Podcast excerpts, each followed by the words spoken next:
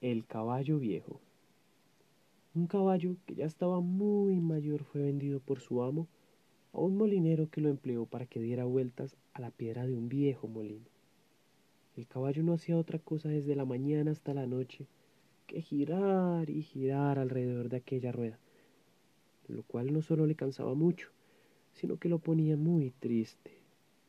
Y es que el viejo caballo recordaba lo veloz y famoso que había sido en sus años de juventud, en los que había vivido infinidad de aventuras, y también cómo se burlaba de los otros caballos, que eran más viejos y lentos que él.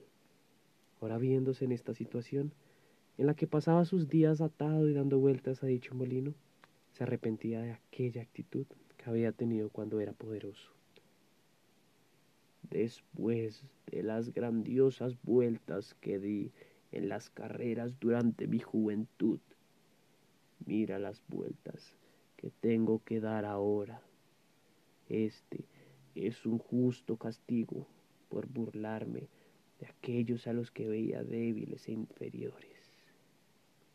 Moraleja, mejor ser humilde cuando tienes poder, porque un día u otro lo has de perder. Muchas gracias por escucharme.